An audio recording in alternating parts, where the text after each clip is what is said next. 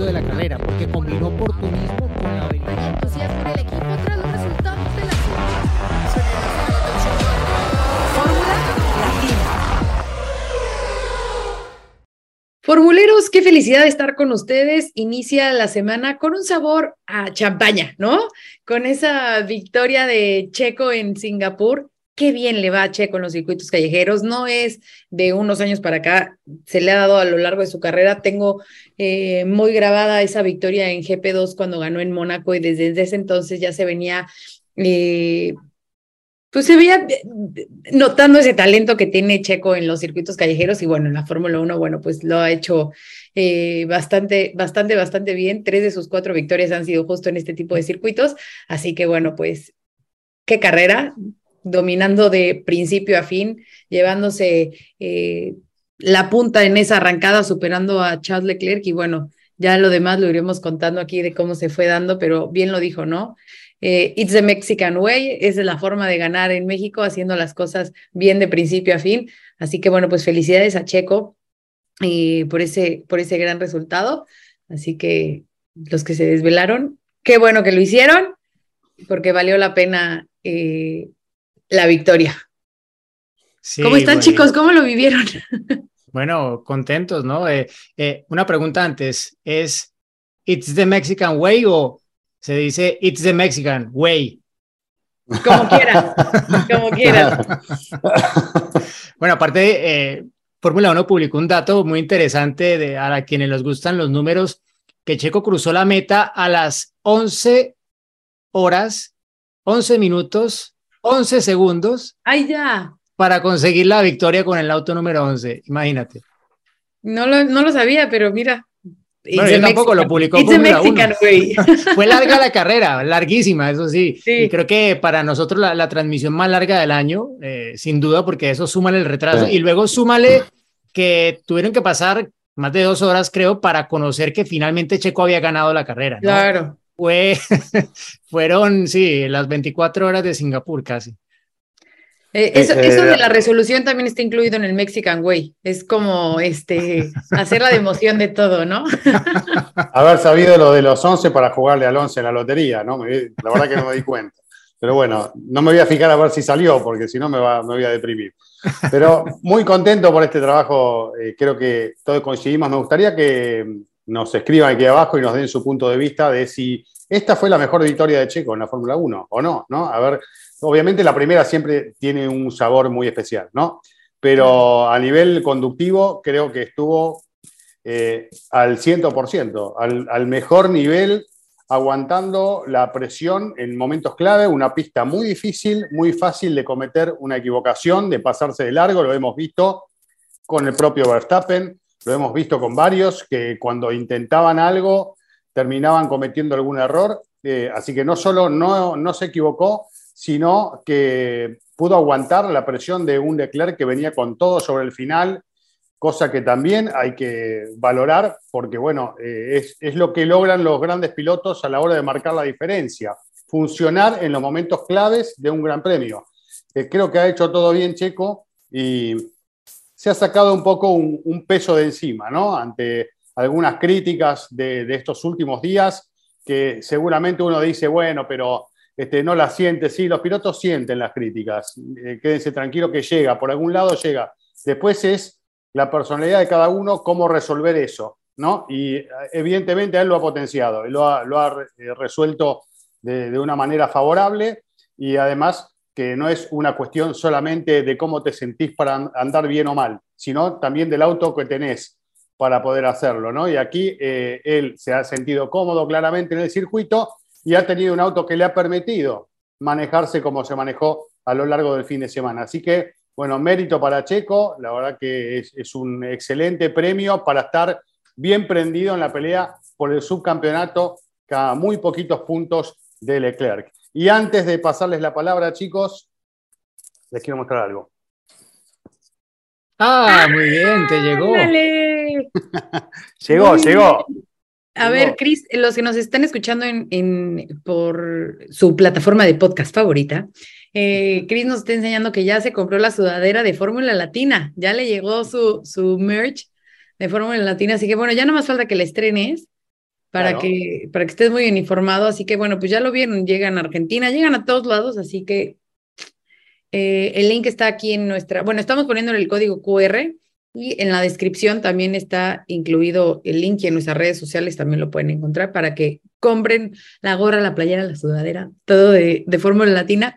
Y ya que estamos en esta pausita y ahorita para seguir hablando del Gran Premio, quería, eh, podemos decirlo así, como ofrecerle una disculpa a, a nuestros seguidores, porque sé que estos días han sido un poco de que no hemos estado los cuatro por alguna u otra razón y obviamente pues siempre queremos darles lo mejor del podcast y bueno, pues entre que, por ejemplo, Juan hoy que no está tampoco porque bueno, pues saben que está viajando, a veces yo pues con lo de la criatura, a lo mejor en este momento estoy aquí y en tres minutos me voy a tener que desaparecer, ir a ver a la criatura y volver, Cristian unos lunes de locura, Diego también, entonces bueno, hacemos todo lo posible porque grabamos los lunes, todo lo posible por estar con ustedes y, y entregarles lo mejor, pero eh, si no, este, tengan tantita paciencia, pronto volveremos los cuatro y estaremos eh, unidos, pero bueno, sí, no queremos dejar de, contar lo que pasa, ¿no? Como ayer, y hablaba Cris de, de, ese manejo de Checo, incluso al final, ¿no? O sea, esa ventaja que logra, eh, porque cuando le avisan, estaba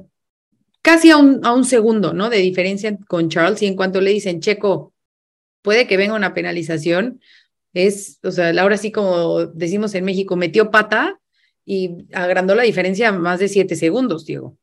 Sí, bueno, la, las palabras de su ingeniero Hughes fueron en inglés, let's disappear, o sea, uh -huh. desaparece eh, del, del rastro de Charles y fue exactamente lo que hizo, ¿no? Creo que eh, al final, obviamente, en retrospectiva, si no hubiese creado ese colchón, pues simplemente no habría ganado la carrera y habría quedado en manos de Leclerc la victoria, ¿no? Que pienso que habría, habría sido, bueno, un poco fuera de tono porque creo que hubo otros momentos de la carrera que revistieron más peligro y fueron más en contra un poco de la seguridad que lo que pasó con Checo, que fue más, pienso yo, un tecnicismo, ¿no? Porque, a ver, ¿Cómo mides 10 autos de distancia con el safety car? ¿Los puedes medir todo el tiempo de forma segura o tú calculas que más o menos estaba 10 autos o no estaba? Eh, aparte porque no era, hay que entender por qué era esto, ¿no? O sea, es una regla que está ahí por una razón. ¿Por cuál? Hay una pregunta de eso, ¿eh, Diego? Sí, pero o sea, el, el, tema es que no quieren generar una situación en la cual el piloto que está liderando el grupo empiece a tener un manejo errático y que pueda generar una situación peligrosa. Y creo que nunca vimos eso de Checo, ni siquiera Leclerc. Solamente en un momento escuché que dijo algo, pero ni siquiera fue una, una queja fuerte como tal. Pero claro, Ferrari estaba al tanto de todo lo que estaba pasando e iba a intentar, como buen rival que es, eh, aprovechar cualquier desliz de Checo de Red Bull para ponerlo en conocimiento de la FIA, igual que presionaron en su momento para que se activara el DRS y tuviera Charles Leclerc una oportunidad más, más grande de poder eh, arrebatarle la punta de la victoria a Checo Pérez, ¿no? Pero creo que esa parte final fue obviamente definitiva, ¿no? Si, si Checo no crea el colchón, pues no gana la carrera, pero también hay que tener en cuenta que eso él lo fue construyendo eh, en la parte más difícil del Gran Premio, ¿no? Que fue el reinicio después de ese periodo de safety car. En parte por eso también fue tan definitivo para Checo lo de esto de dejar la distancia con el safety car, porque él lo que estaba haciendo ahí básicamente era calentar los neumáticos. Eh, era muy crítico porque la pista estaba, según dijo él y según dijeron otros pilotos también al final de la carrera, era como que una mitad estaba seca y la otra estaba todavía húmeda, o sea, una, mitad era para seco y la otra mitad era para neumáticos intermedios, todavía en ese momento de la carrera. Pero ya si tú colocabas el neumático en temperatura, conseguías un mejor rendimiento, pero después de un par de vueltas por lo menos. En la primera de pronto no te iba a salir porque ibas a estar con un neumático que no estaba en ese rango en el que te iba a ofrecer el agarre. Entonces, claro, todo eso fue crítico y pues vimos cómo Leclerc le estuvo llenando los retrovisores varias vueltas. En la vuelta 46 yo pensé que se iba a lanzar en la frenada de la curva 7, pero claro, estaba ahí un poco el tema de una parte interna que tenía parches húmedos y, Leclerc no, no sabía si, si el auto lo iba a poder parar donde, donde él creía que tenía que pararlo para poder ganarle la posición a, a Checo, ¿no? Entonces, eh, él hizo lo que tenía que hacer, no cometer errores, porque la presión de Leclerc fue tratar también de inducir a Checo al error. Y ahí es donde se ve la experiencia, ¿no? Ahí es donde se ve la experiencia de un piloto manejar este tipo de situaciones y pese a toda la presión, que tenía también la presión de que el auto no estaba respondiendo como él quería, se quejaba de, de la respuesta del motor, de cómo el motor tal vez estaba afectando un poco la frenada del auto, porque tienen este freno de motor que ayuda un poco a detener el auto y puede hacer que el auto se, se ponga un poco nervioso de atrás. Todo esto como que iba en contra de lo que Checo quería en ese momento del auto. Aparte que no le ayudaba tampoco a preservar esos neumáticos, pero lo que vimos fue que incluso con todas esas dificultades logró gestionar los neumáticos y eso fue exactamente lo que no hizo Charles Leclerc y por eso tampoco tuvo como responder en la parte final. Bueno, se suma a la charla. Somos cuatro. También, quiere participar, ya le gustó, le gustó la cámara, apareció en el episodio anterior y ahora quiere estar en sí, todo. Sí, sí, ya le encantó, pero es que ya... Hija de su madre, por favor. Hija de su madre, exactamente. Y yo para sumar eh, a, a, lo que decías, Diego, en ese momento de ataque final que, que se vivió con muchísima tensión, eh, estoy totalmente de acuerdo con lo que vos decías, pero eh, además de, de estar decidido a presionar a Checo, también él estaba muy presionado. Se veía un auto indócil, una Ferrari que estaba yendo al límite, se movió en más de una ocasión el auto peligrosamente, eh, lo pudo controlar bien Charles, pero se notaba que estaba ahí al filo de cometer alguna equivocación, mientras que a Checo también se lo veía exigido, pero tal vez un poco más firme en cuanto al andar del auto. ¿no? Y cuando empezó a establecer diferencias, primero se estabilizó la diferencia en un tiempo que era eh, muy difícil de, expandir con facilidad para, para Checo, si bien lo iba haciendo muy de a poquito, y hubo un momento donde evidentemente ya se cayó el rendimiento de la Ferrari y de los neumáticos, porque ese último tramo fue donde Checo sacó la diferencia que necesitaba realmente para quedarse con, con el triunfo y, ese, y esa eh, distancia que le daba calma en el caso de que venga, que finalmente sucedió esa sanción de cinco segundos, ¿no? Pero insisto en esto, Leclerc venía jugando con, con la posibilidad de, de terminar go golpeado y perder todo lo que había acumulado hasta ahí, ¿no? Forma un poco parte de lo que es esto, ¿no? De las reglas del juego. Pero creo que llegó un momento donde ya supo que, bueno, las cosas estaban estaba media jugada, si bien él intentó en todo momento mantenerse dentro de, dentro de ese margen de cinco segundos, ¿no? Oigan, ¿les parece si escuchamos justo la pregunta para que nos explique, Diego, lo de la distancia de los 10 autos del safety car? Vale, vamos. Hola, formuleros. Soy Ángel Martínez de Monterrey, México. Y mi pregunta es, ¿cuál es la razón de ser de guardar una distancia mínima y o máxima entre el auto de seguridad y el, y el piloto que va en P1 durante la duración de, del safety car? Yo entendería una distancia mínima por seguridad, pero una máxima, ¿por qué? Y el bonus question es, ¿le convendrá a Checo Pérez penalizar en Japón, siendo que se podría perder acompañar a Max en su posible bicampeonato? Les mando un abrazo a todos, eh, a todo el equipo de Fórmula Latina y en especial una gran felicitación a nuestro campeón Checo Pérez. Never give up. Bueno, Ángel, gracias por tu pregunta y eh, envidia de la buena por el, eh, la decoración que tienes atrás, ese cuadro muy grande allí de Red Bull y vemos que tienes toda la indumentaria. Eh, hace falta solamente el hoodie o la gorra de Fórmula Latina que suponemos ya la pediste. Pero bueno, eh, pasando a, a, la respuesta, eh, bueno, como lo comentábamos un poco antes, ¿no? Es un tema más de seguridad, a, hacer que quien va liderando el grupo no empiece a hacer movimientos erráticos para eh, mantener en temperatura neumáticos y frenos o para calentarlos si la han perdido porque vienen de salir de boxes.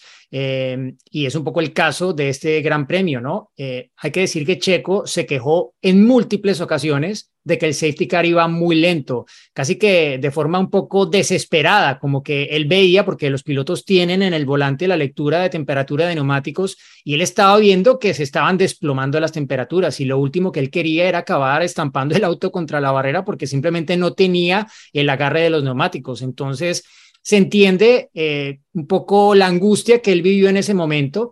Él luego en las entrevistas dijo que era una falta de comunicación eh, entre él y Bernd Mailander, el piloto del safety car, porque decía, donde yo podía ir rápido, él iba muy despacio y donde él iba eh, rápido, yo no le podía seguir el ritmo, ¿no? Eh, no sé si realmente era tanto así, pero fue lo que dijo y yo creo que va un poco más por el lado de, de tratar, sí, en su momento de crear esa distancia para poder hacer esas aceleradas que patinaban los neumáticos traseros y luego hacer una frenada fuerte eh, cuando llegaba a la curva siguiente, a la 14 o a espaldas del safety car para también colocar algo más de temperatura en esos neumáticos delanteros, ¿no? Todo para estar listo para defenderse de Leclerc cuando fuera el caso. De hecho, cuando se hace reinicio en la vuelta 39-40, eh, tampoco está muy lejos casi que adelantar el safety car, ¿no? Porque llega allí a espaldas de él y y justo cuando entra él, bueno, pasa por el lado ya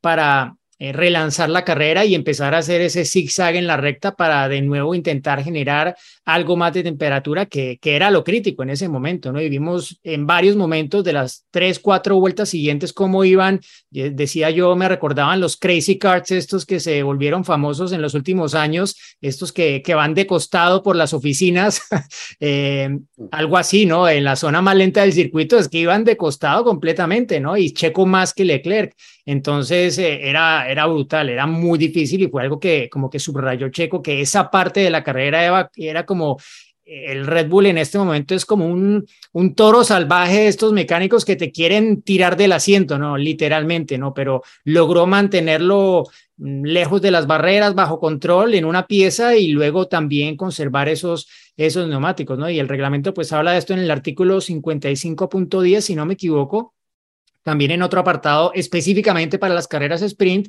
Y lo otro en torno a esto es que el antecedente, el único que yo encontré por lo menos de alguna sanción por ese motivo, data del Gran Premio de Hungría de 2010, cuando se le aplicó un drive-thru a Sebastian Vettel. Él no era el líder, él era segundo detrás de Mark Webber, pero no respetó esa distancia de 10 autos de diferencia que también aplica entre un auto y otro, ¿no? Entonces, sí, creo que al final, como lo comentaba antes, eh, medir esto casi que al, al metro de, de, precisión, no sé, es, es, un poco, diría yo, una tarea utópica y que al final pienso que lo que debería reinar allí o prevalecer es el sentido común más que una medida de 10 autos con el auto de seguridad.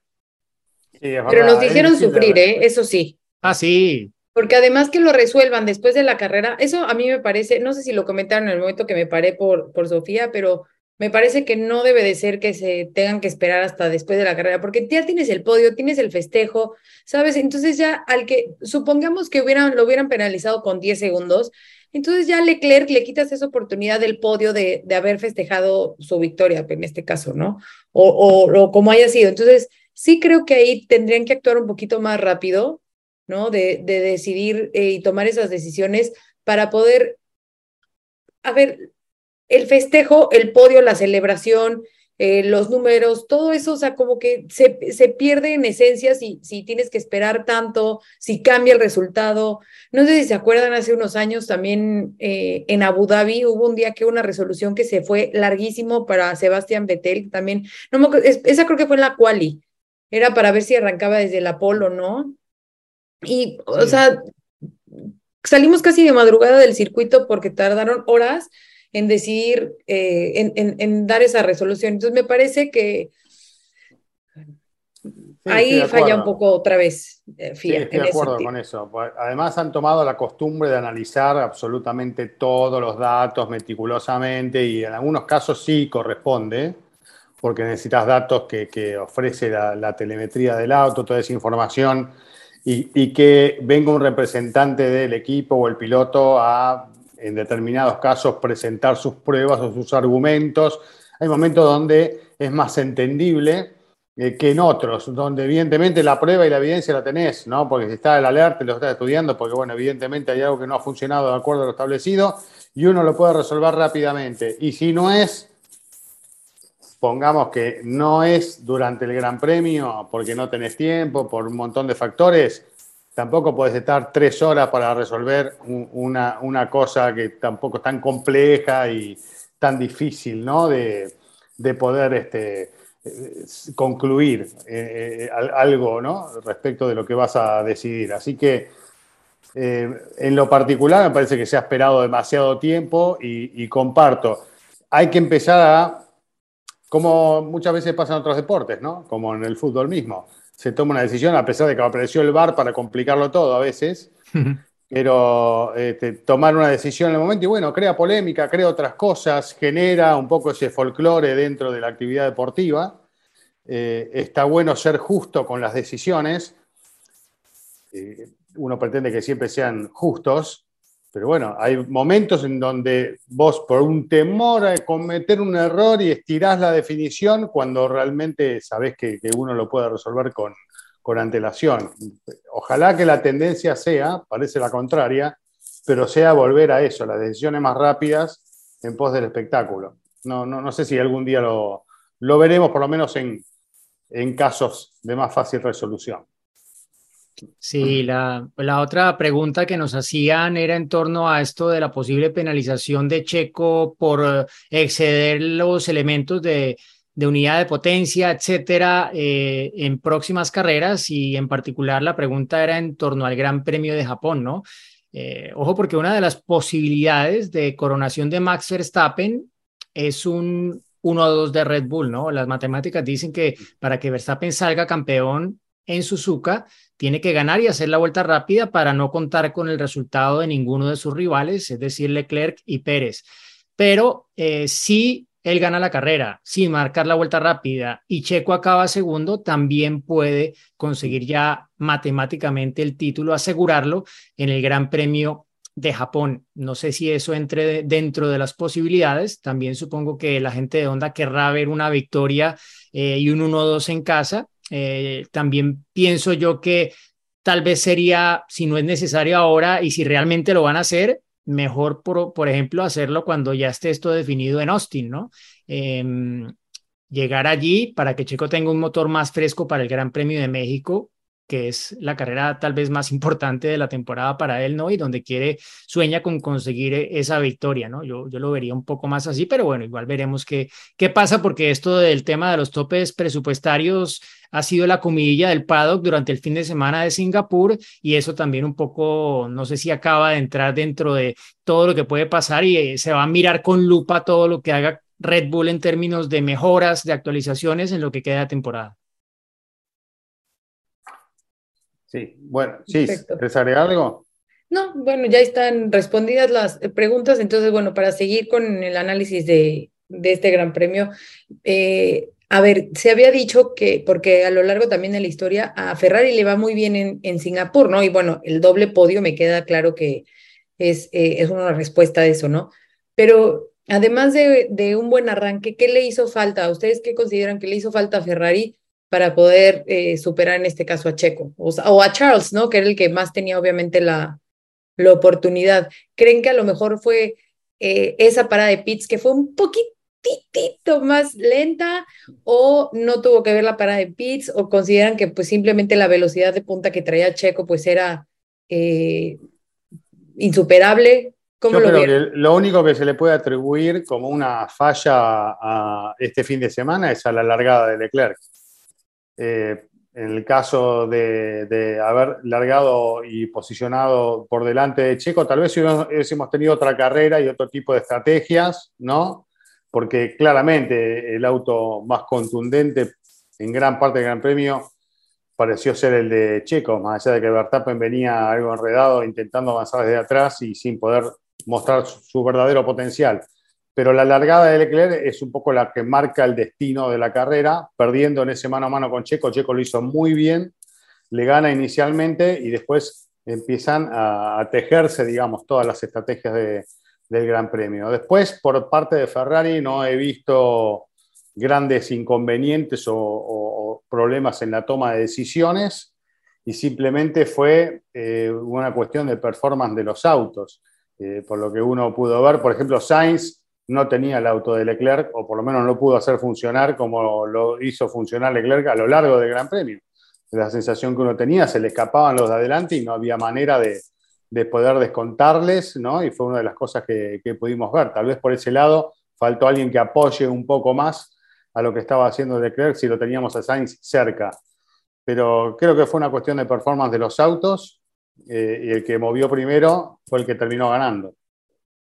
Sí, yo, yo creo que hubo dos cosas. O sea, la carrera la ganó Checo primero en la salida y luego, pues, en todos los momentos en los que se le complicó, ¿no? Porque fueron varios, como ya lo mencionamos anteriormente, pero eh, yo discrepo un poco en el tema de la parada de boxes que no iba a ser decisiva en últimas porque eh, estaba ya comprobado que quienes pararon más tarde fueron quienes sacaron mejor provecho de ese cambio de neumáticos, ¿no? Porque quienes pararon antes tuvieron problemas colocando en temperatura el neumático y en efecto quienes estaban con el intermedio que sí estaba funcionando todavía, pues podían realmente marcar mejores tiempos de sector. Entonces, la vuelta de diferencia entre la parada de Leclerc y la parada de Checo iba a ser favorable para Checo. El tema es que en la parada en boxes como tal hubo un error de Leclerc.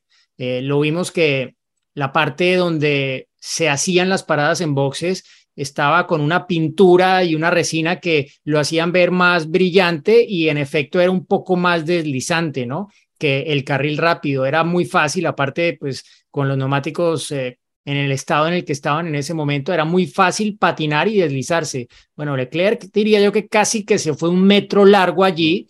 Si tú ves en detalle la reiteración de la parada en boxes, a los mecánicos, ellos están ubicados en su posición y tienen un rango, cierto rango, si el piloto para corto o largo, dependiendo de, esa línea que tienen marcada cada uno donde deben llegar. De hecho, en la rueda delantera izquierda, eh, siempre lo marcan en Ferrari en el punto de atención, la rueda delantera interna hacia el lado del box tiene un haz de luz verde que queda sobre el neumático delantero de esa parte eh, del auto. Y es una señal para el piloto de dónde está su punto porque él no él obviamente no alcanza a ver las otras referencias porque la visibilidad en el auto no le da para más pero le dan ese haz de luz para que él tenga esa referencia. Eso lo usa desde hace varios años la escudería Ferrari y Leclerc pasó de largo no como dicen en España se pasó tres pueblos y tú ves y los mecánicos tuvieron que casi que no ponerse de pie, pero sí como que dar un salto hacia adelante y ya en solo eso ya se perdieron dos segundos, ¿no? Entonces ya no era una parada de dos y tantos, sino ya casi que se iba más de cinco y fueron,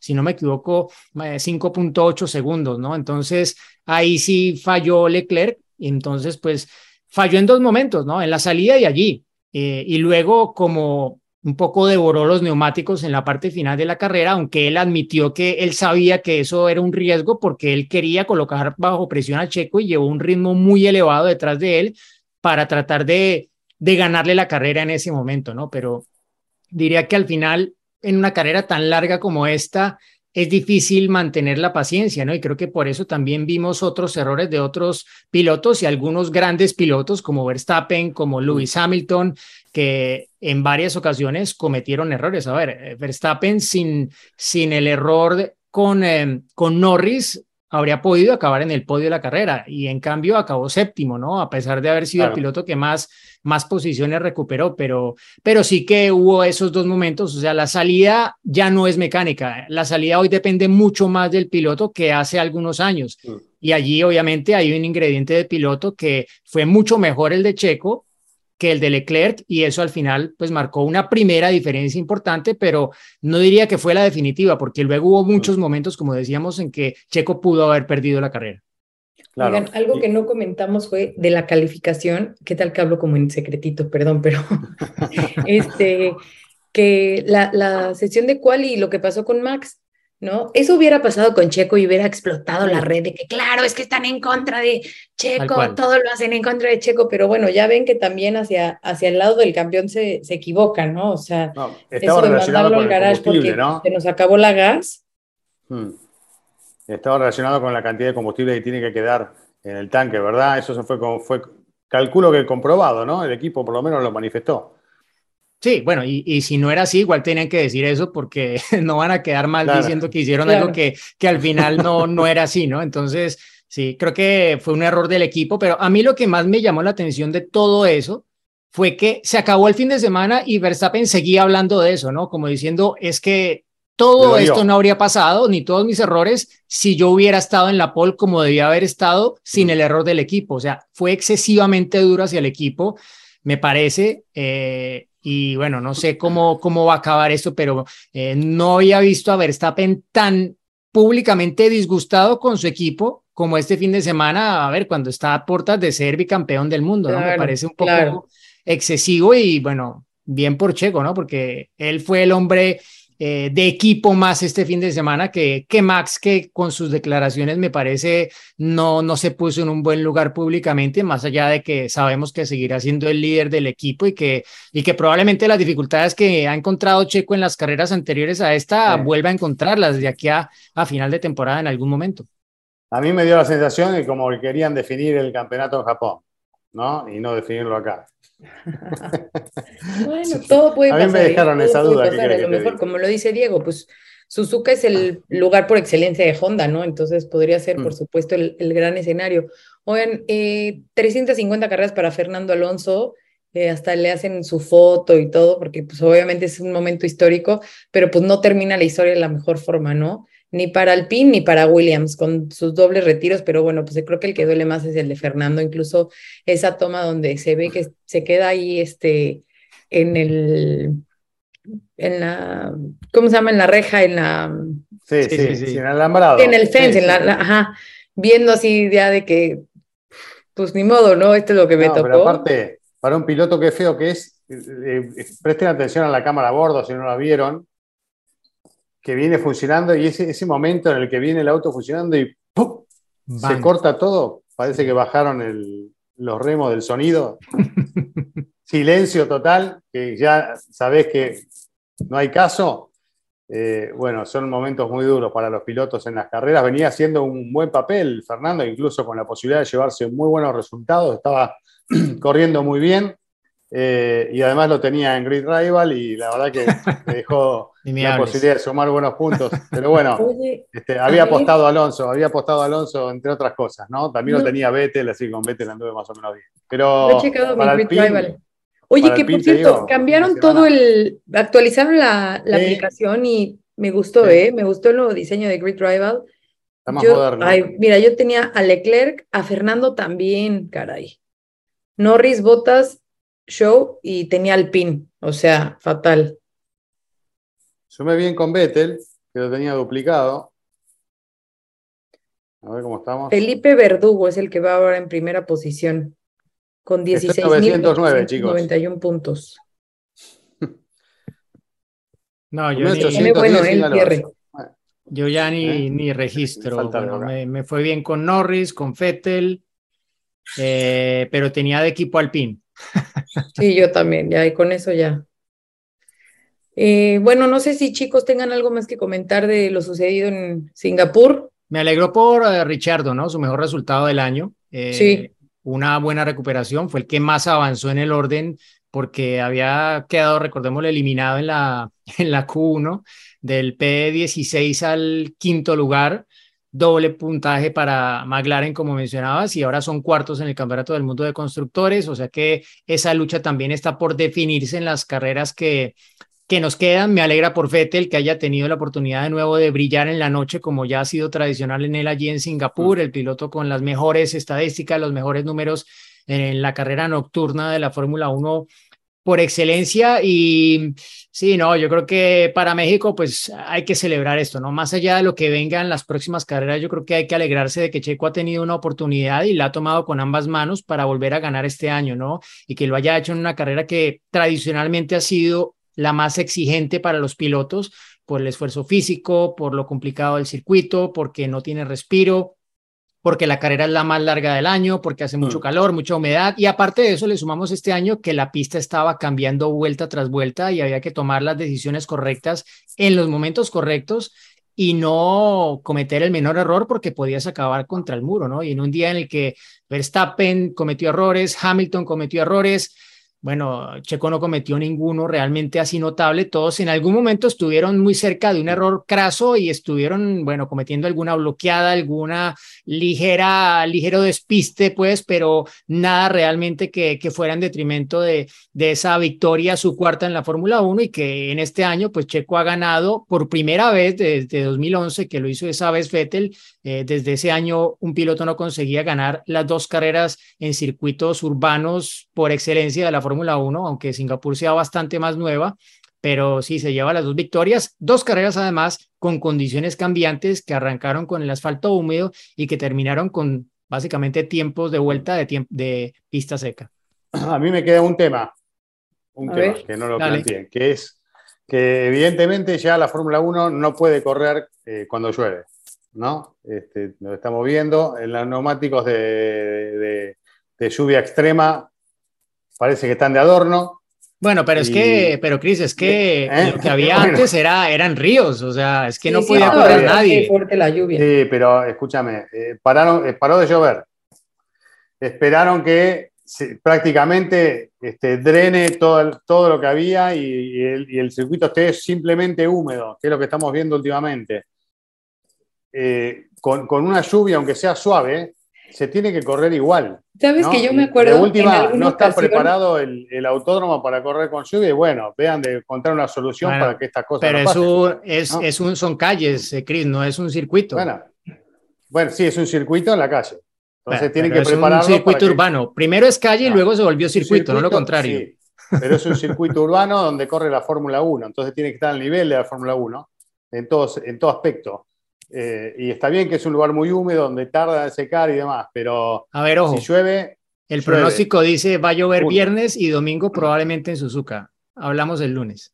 bueno, perfecto. Ojalá ¿saben que, se, me acuerda de esto? ¿eh? En alguna carrera, no me acuerdo, pero en alguna, eh, estaba lloviendo y estaba todavía Niki Lauda. Y una de las preguntas fue esa de, Niki, ¿se debe de correr ahora o no? Y dice, nosotros corríamos con más lluvia y con unos neumáticos que no tenían la tecnología de estos. Entonces, claro, el, el perfil de Chris, el piloto de la vieja escuela, claro que va a querer que, que se corra con, con condiciones climáticas, aunque sean un tanto complicadas, por no Y qué buen ejemplo que, que pone Gis, ¿no? Porque aparte, él, estamos antes del Gran Premio de Japón, la primera vez que se coronó un campeón del mundo en Japón, que podría ser este año la decimotercera, fue en 1976 en Fuji.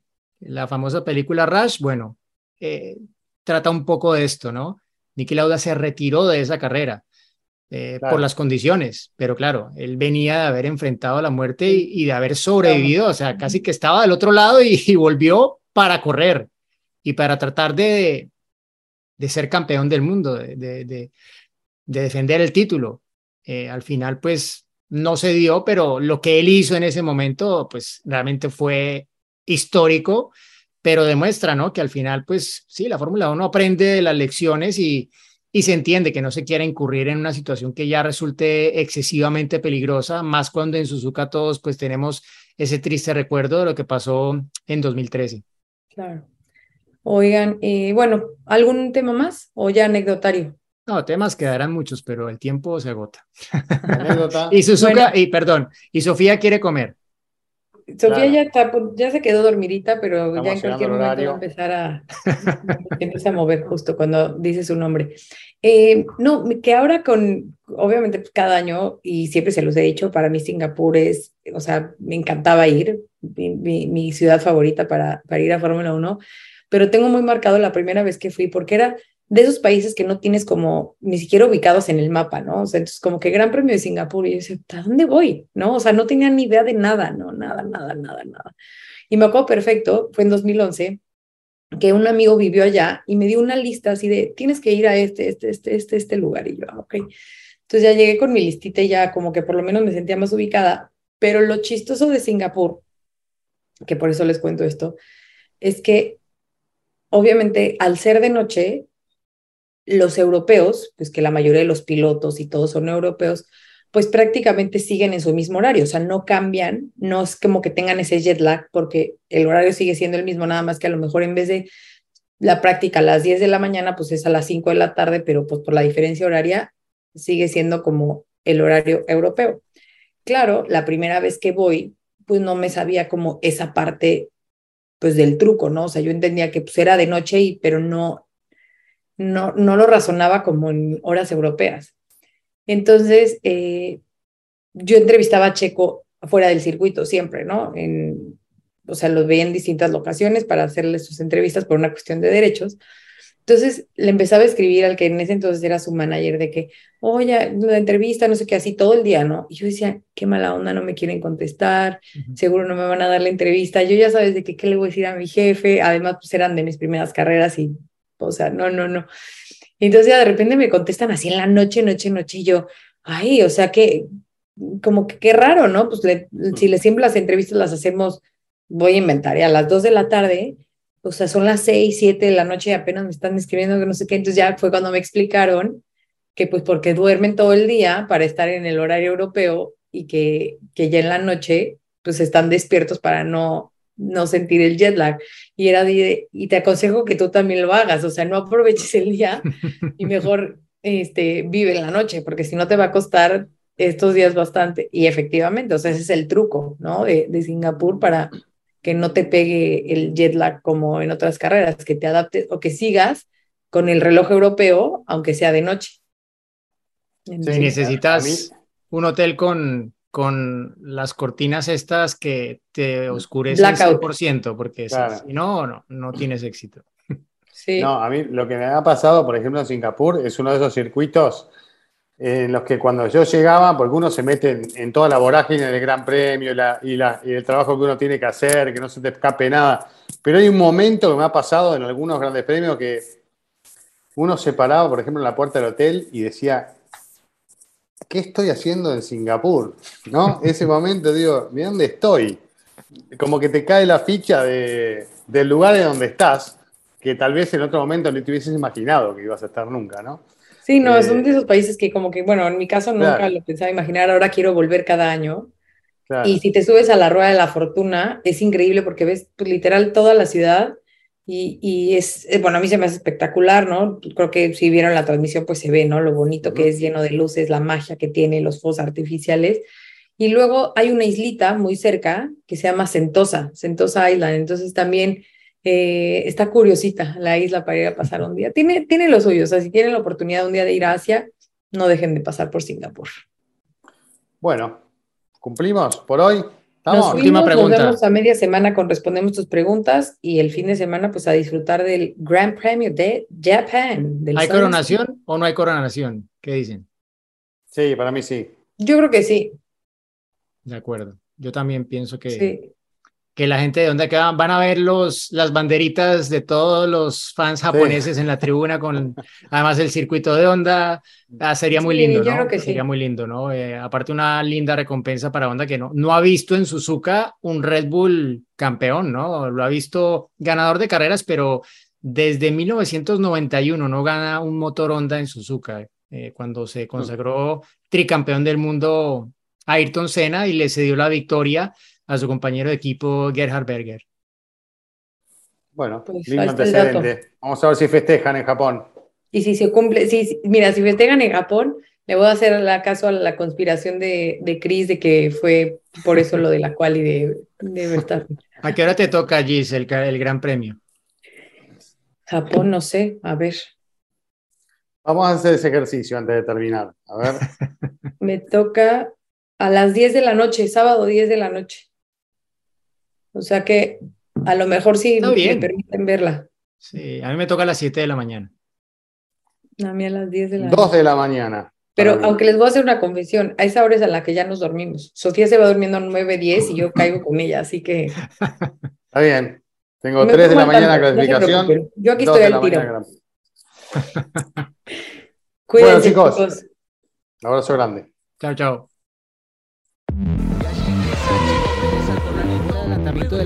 Porque combinó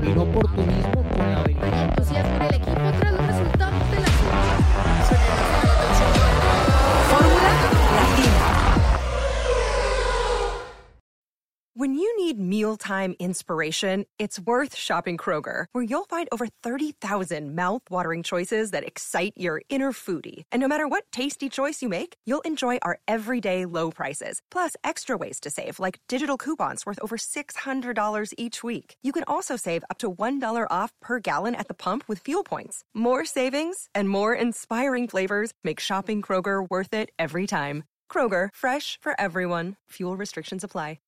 Hey guys, it is Ryan. I'm not sure if you know this about me, but I'm a bit of a fun fanatic when I can. I like to work, but I like fun too. It's a thing. And now the truth is out there. I can tell you about my favorite place to have fun. Chumba Casino. They have hundreds of social casino style games to choose from with new games released each week. You can play for free anytime, anywhere and each day brings a new chance to collect daily bonuses. So join me in the fun. Sign up now at ChumbaCasino.com. No purchase necessary. Group. Void were prohibited by law. See terms and conditions. 18 plus.